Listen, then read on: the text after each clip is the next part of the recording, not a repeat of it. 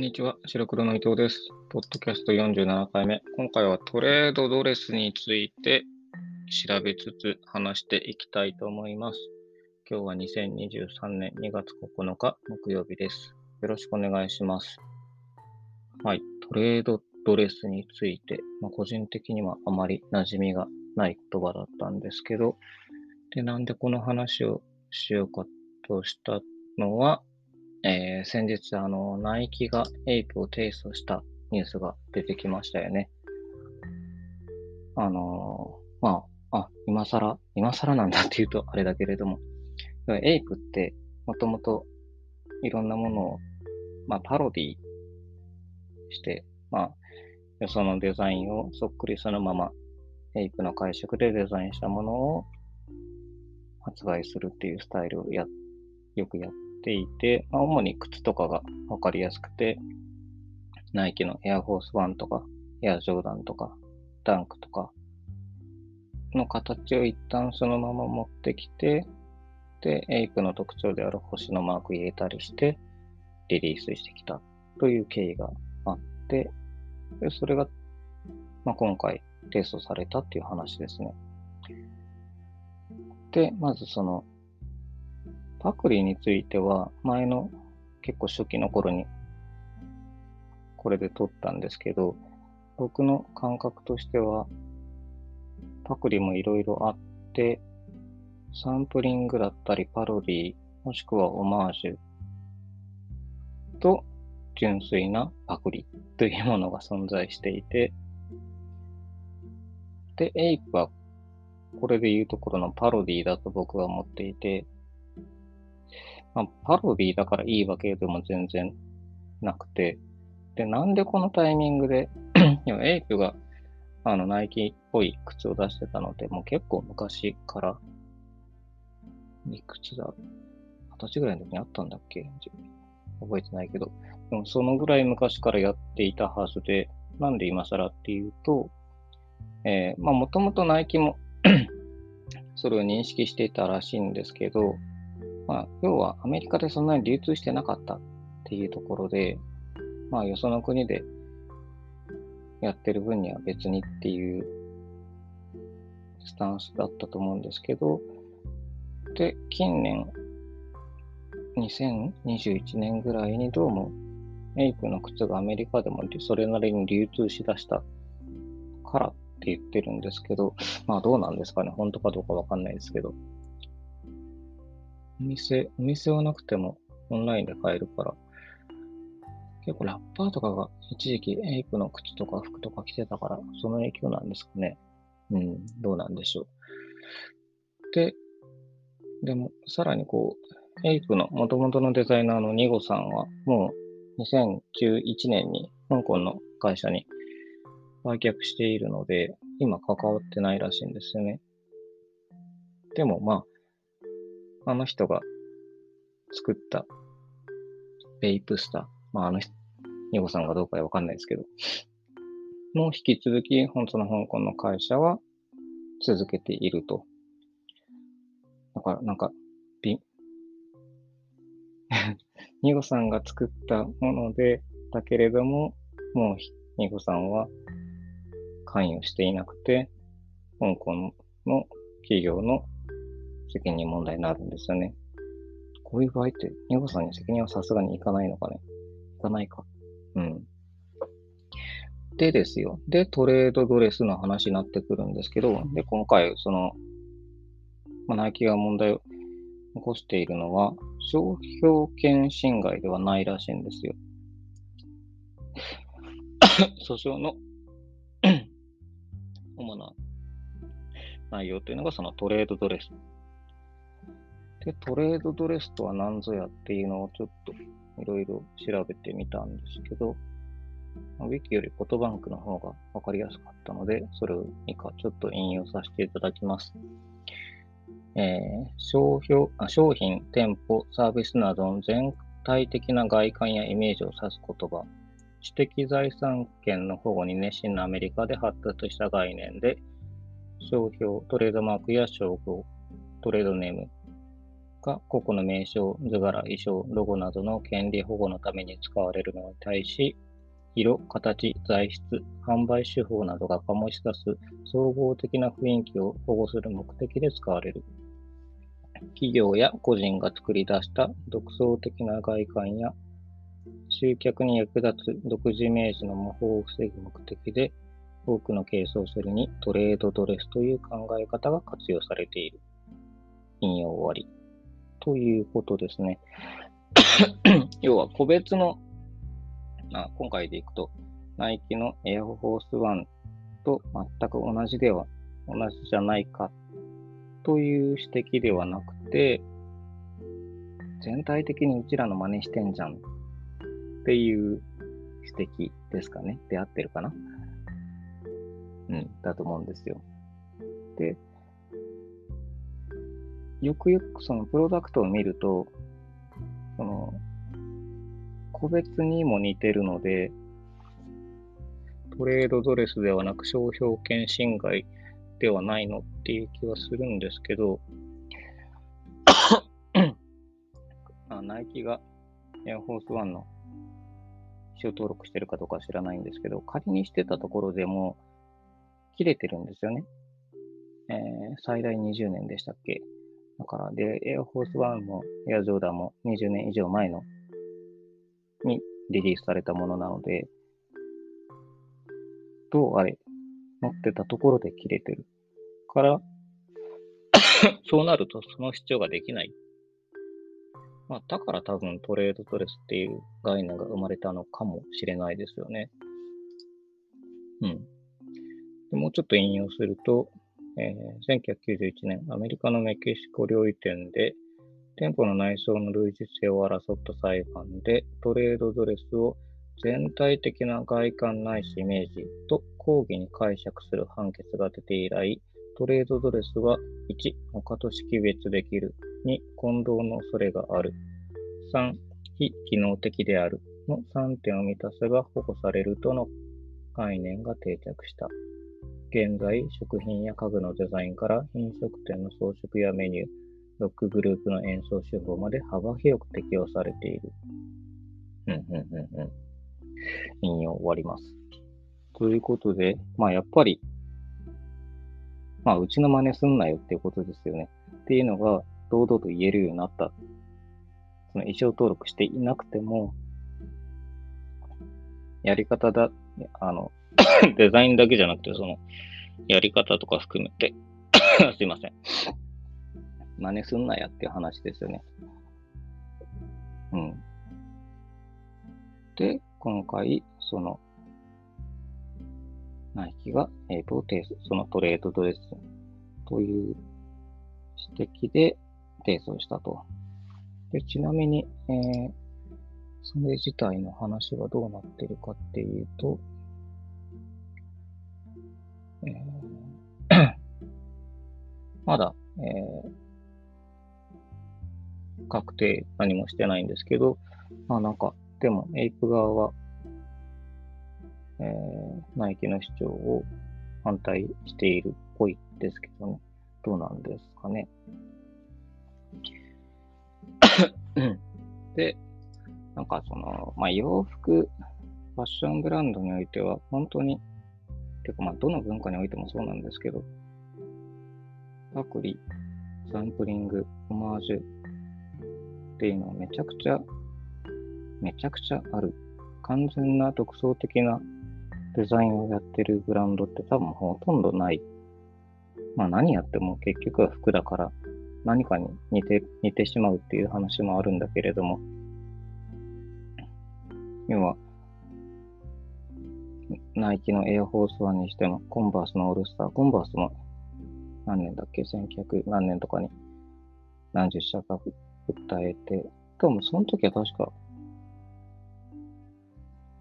却下されたんですよね。まあ、いくつかは通ったらしいんですけど。でも今回のそのトレードドレスっていう概念でいけば、多分コンバースがいろんなとこを訴えたらほとんど負けるということになるのではないかと思います。まあ、コンバースはコンバースで USA とジャパンの兼ね合いもあるから、日本の企業に対してはなかなか 難しいのかもしれないですけどね。うん。で、なんかその、どこまで許されるのか、ある程度なあなあな世界なのだなと、ぼんやり見てたんですけど、今回こういうふうに提訴されたりして、もちろん相手がエイプっていう、それは、まあ、アジアのブランドとはいえ、それなりに流通されている市場が大きくなっているからこそなんだけれども、エイプより小さいブランドが、まあ、コンバースであれ、ナイキであれ、模倣していたところで、多分市場が小さいと訴えられないだろうし、で、個人的になんかもやもやどうしてもするのが、最近のスモールブランドとかは結構もうパブリックに今回のアイテムは90年代の何々をベースにデザインしましたって結構はっきり公言していて、あ、それ言っていいんだっていう。で、見ると、まあ、気持ちはわかるんですよ。当時の何々のブランドのあのシルエットとかスタイルが好きで、それをちょっと今っぽく、もしくはそのデザイナーの解釈をちょっとエッセンスとして加えて、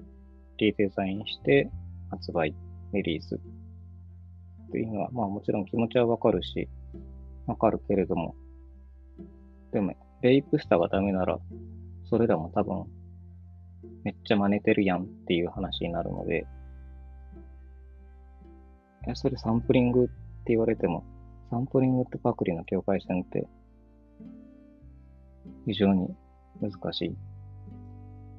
で、レプリカならいいのかって話もありますよね。その、まあよく軍物とか、もしくはリーバイスとかのジーンズとかの1950年代のリーバイスを再現したデニム。まあなんなら今は言われてるかどうかわかんないけど、90年代それらのデニムブランドのことをレプリカブランド、ドリームとか当時の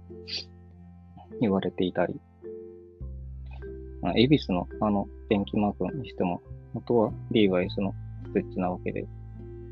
まあ、エビスに関しては名前も名前ですしね。うん。とか、なんか非常に、非常に各社、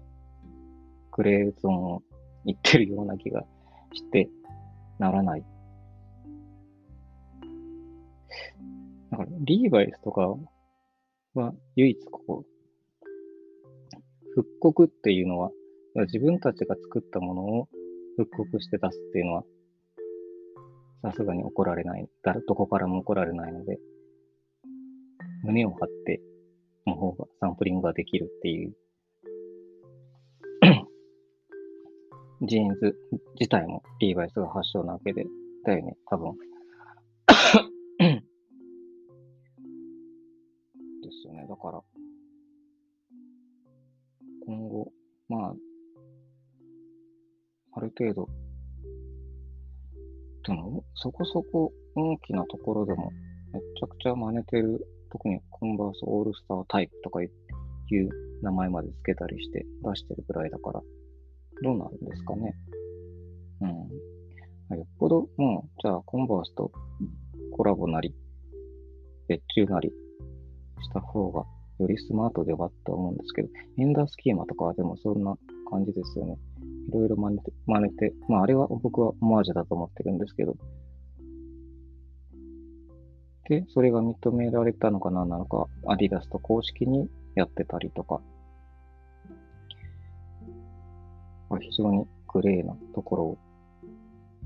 いろんなところがやってらっしゃるなというイメージですね。うん。音楽とかもね、特にヒップホップ文化とかだと、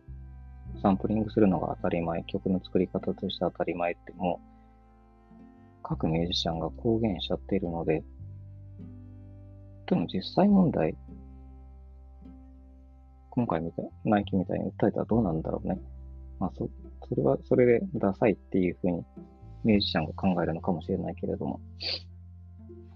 うん。要は、でもまあ今回、なるほどと思ったのが、その、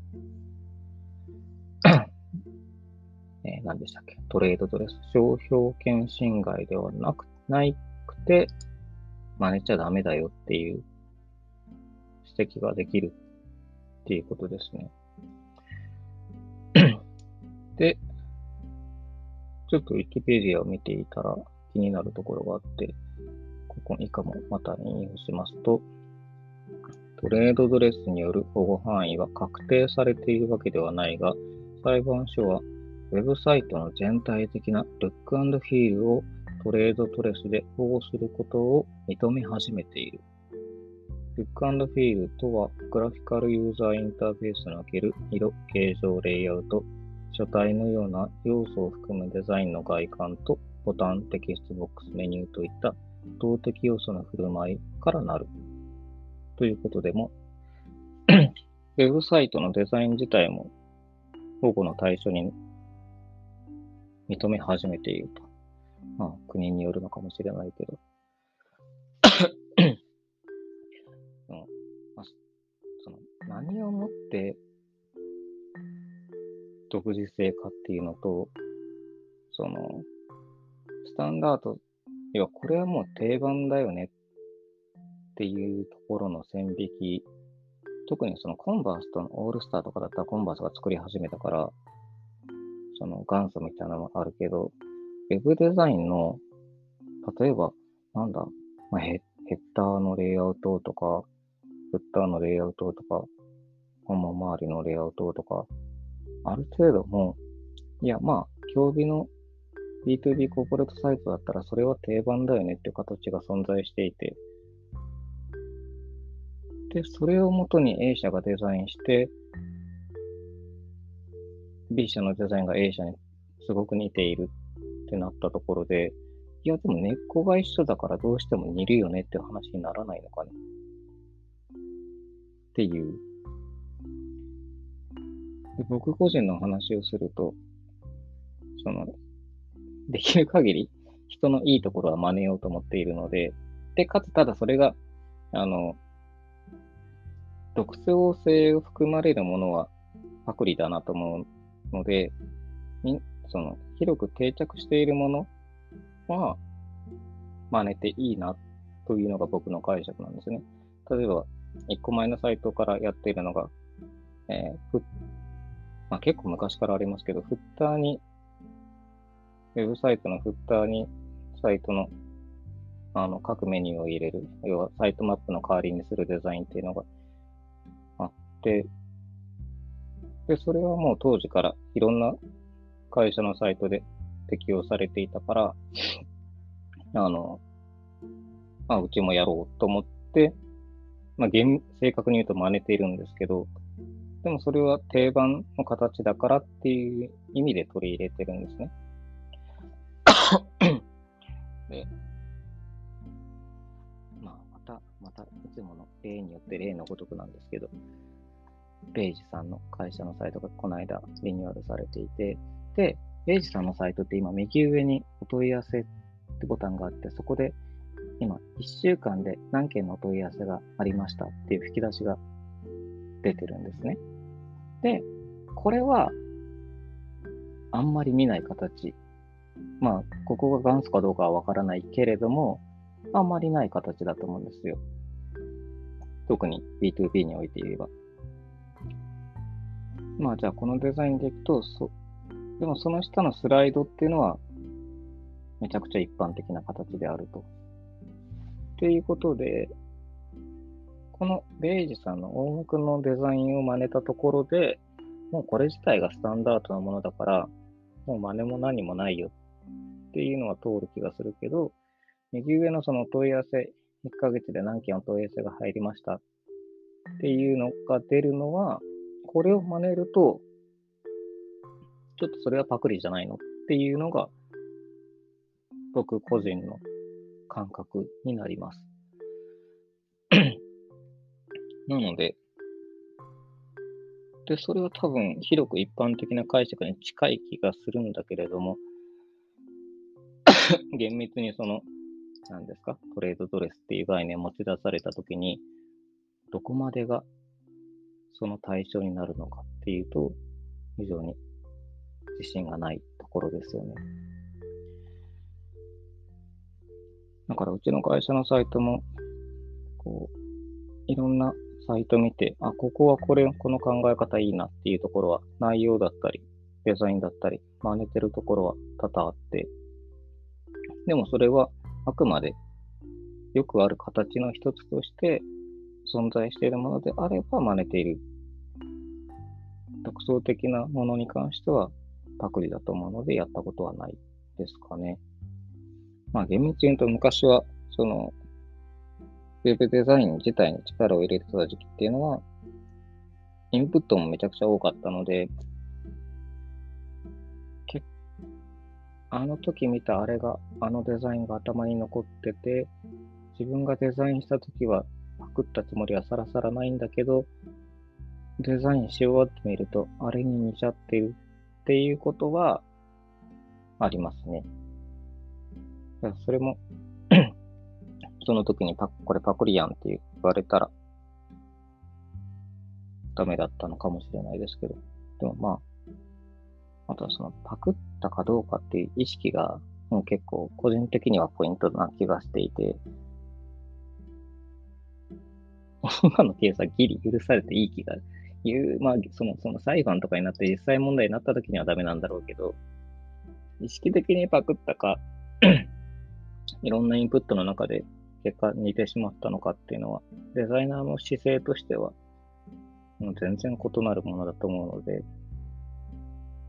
うん。まあ、ウェブとかグラフィックデザインは対象物あってこそのデザインなので、ファッションとかの音楽とかとはまた、やはり作り方が別なので、同じ話は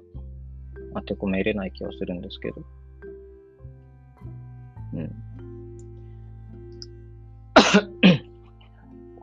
難しいですよね。その音楽に関しても、サンプリングして、より良いものが生まれるんであれば、そのユーザー、音楽聴く側としては なんていうか、その業界の水準がどんどん上がって、いいものが、レベルが上がっていくんであれば、多少のサンプリングは許容して、もそれを作り手としても受け手としても悪くない気がするんですよね。ファッションも文学もテレビ番組ですら。でもそれがあからさまになってくると、いや、それもさすがに、さすがにやりすぎやろっていうことになると、うん、難しいの。結局その境目はって話になるよね。うん。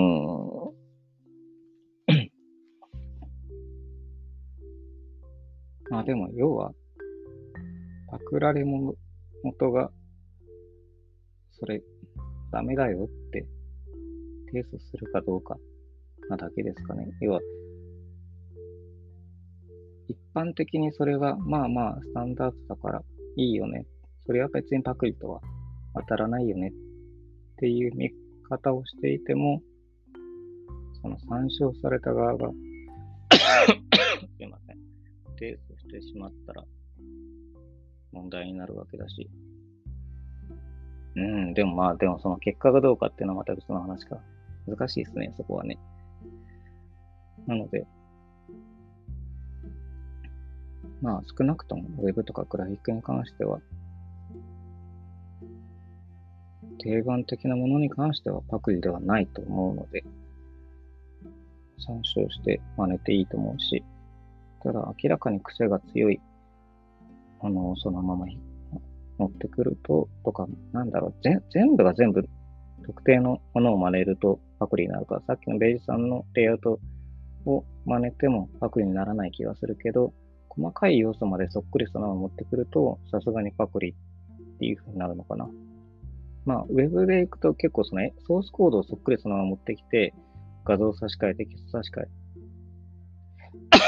だけしているサイトもの定期的に上がってくるけど、まあ、それは完全にダメですよね。それは HTML、CSS のもろ引用だったら、で大体そういう時ってアナアナリティクスでバレるらしいですけどね。恐ろしい。うん。だからまあ、作り手、グラフィックデザイナー、ウェブデザイナーは、スタンダードなものであれば、取り組んで自分のものにしてもいいだろうけど、独創的、もしくは個別に要素をそっくりそのを持ってくるので成立してしまうと、それはさすがにパクリになってしまうから気をつけなきゃねっていう話ですよね。ファッション業界、観客業界に関しては別に僕が作り手じゃないから、ちょっとわからない。わからないけれども、まあ今後こういうふうに、要は今まで今まで良かったわけじゃなくて、今まで問題視されなかったことでも問題視されるっていうことがあるんだなっていうところで、なんか個人的にはちょっとびっくりしたニュースだったので取り上げました。どうなんですかね。ちょっと、ここら辺に関しては、まあ、誰かと話してないので、他の人の意見も聞きたいところですけど、トレードトレス。うん。なるほどね。はい。ということで、今回はこれで終わろうと思います。はい。じゃあ、ありがとうございました。また次回、さようなら。